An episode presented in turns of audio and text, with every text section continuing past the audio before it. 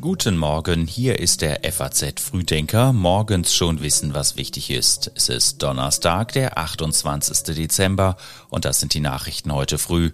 Das politische Berlin trauert um Wolfgang Schäuble, die deutsche Wirtschaft blickt pessimistisch ins kommende Jahr und in Oberstdorf beginnt die Vier-Schanzentournee.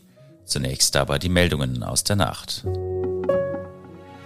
Der Vorsitzende der Gewerkschaft der Polizei rechnet mit erneuten Ausschreitungen an Silvester und kritisiert ein Versagen der Politik. Wegen des Hochwassers in Lilienthal nahe Bremen sind in der Nacht weitere Straßen in der Gemeinde evakuiert worden. Nach Angaben der Feuerwehr war bereits gestern ein Deich in Lilienthal gerissen. Und in kleineren Buchhandlungen müssen Kundinnen und Kunden bald länger auf bestellte Bücher warten, zumindest wenn sie von dem Großhändler Zeitfracht beliefert werden. Das Unternehmen will kleinere Läden ab Februar nicht mehr über Nacht beliefern. Die Texte für die Newsletter hat heute Simon Hüsken geschrieben. Ich bin Sebastian Auer. Im Alter von 81 Jahren ist Wolfgang Schäuble am Dienstag gestorben.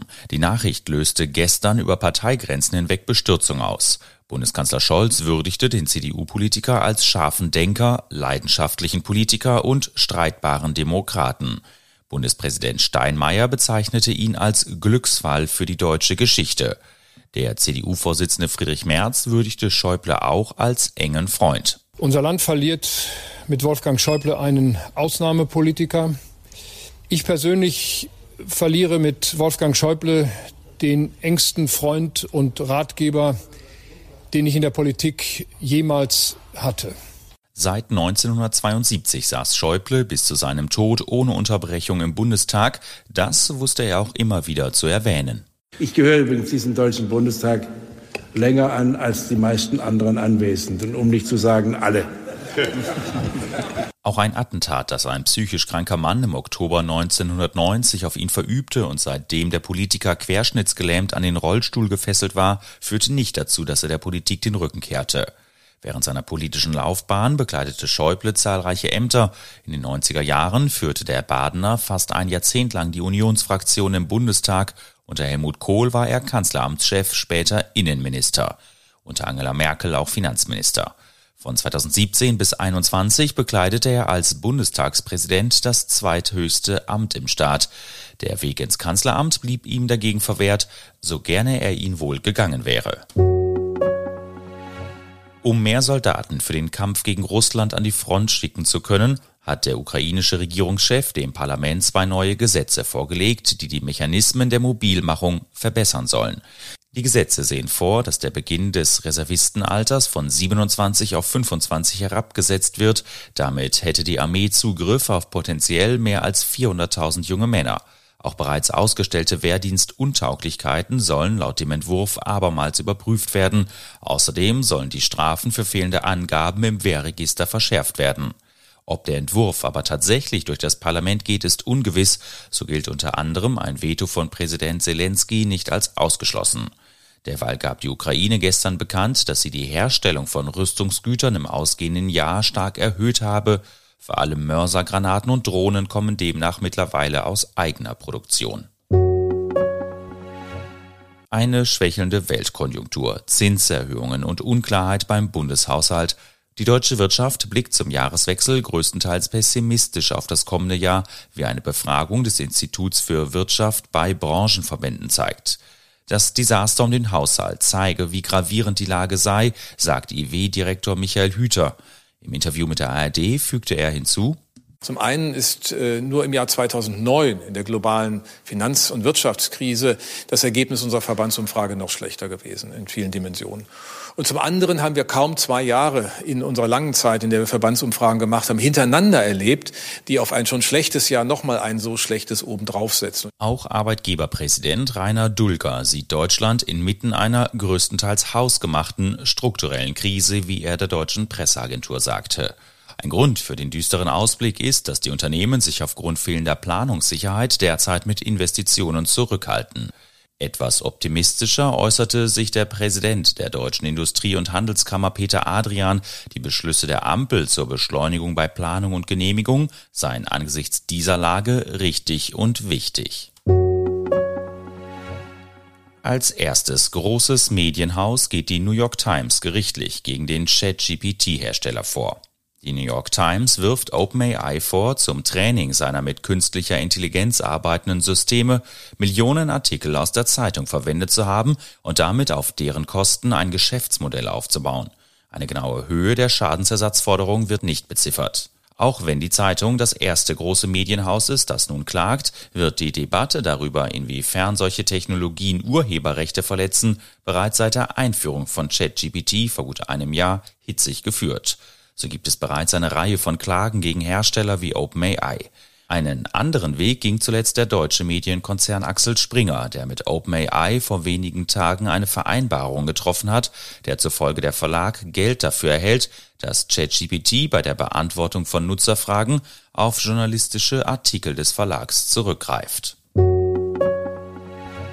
Der Pulli passt nicht oder kratzt, das Buch gab's gleich doppelt oder mit dem Brettspiel kann man doch so gar nichts anfangen.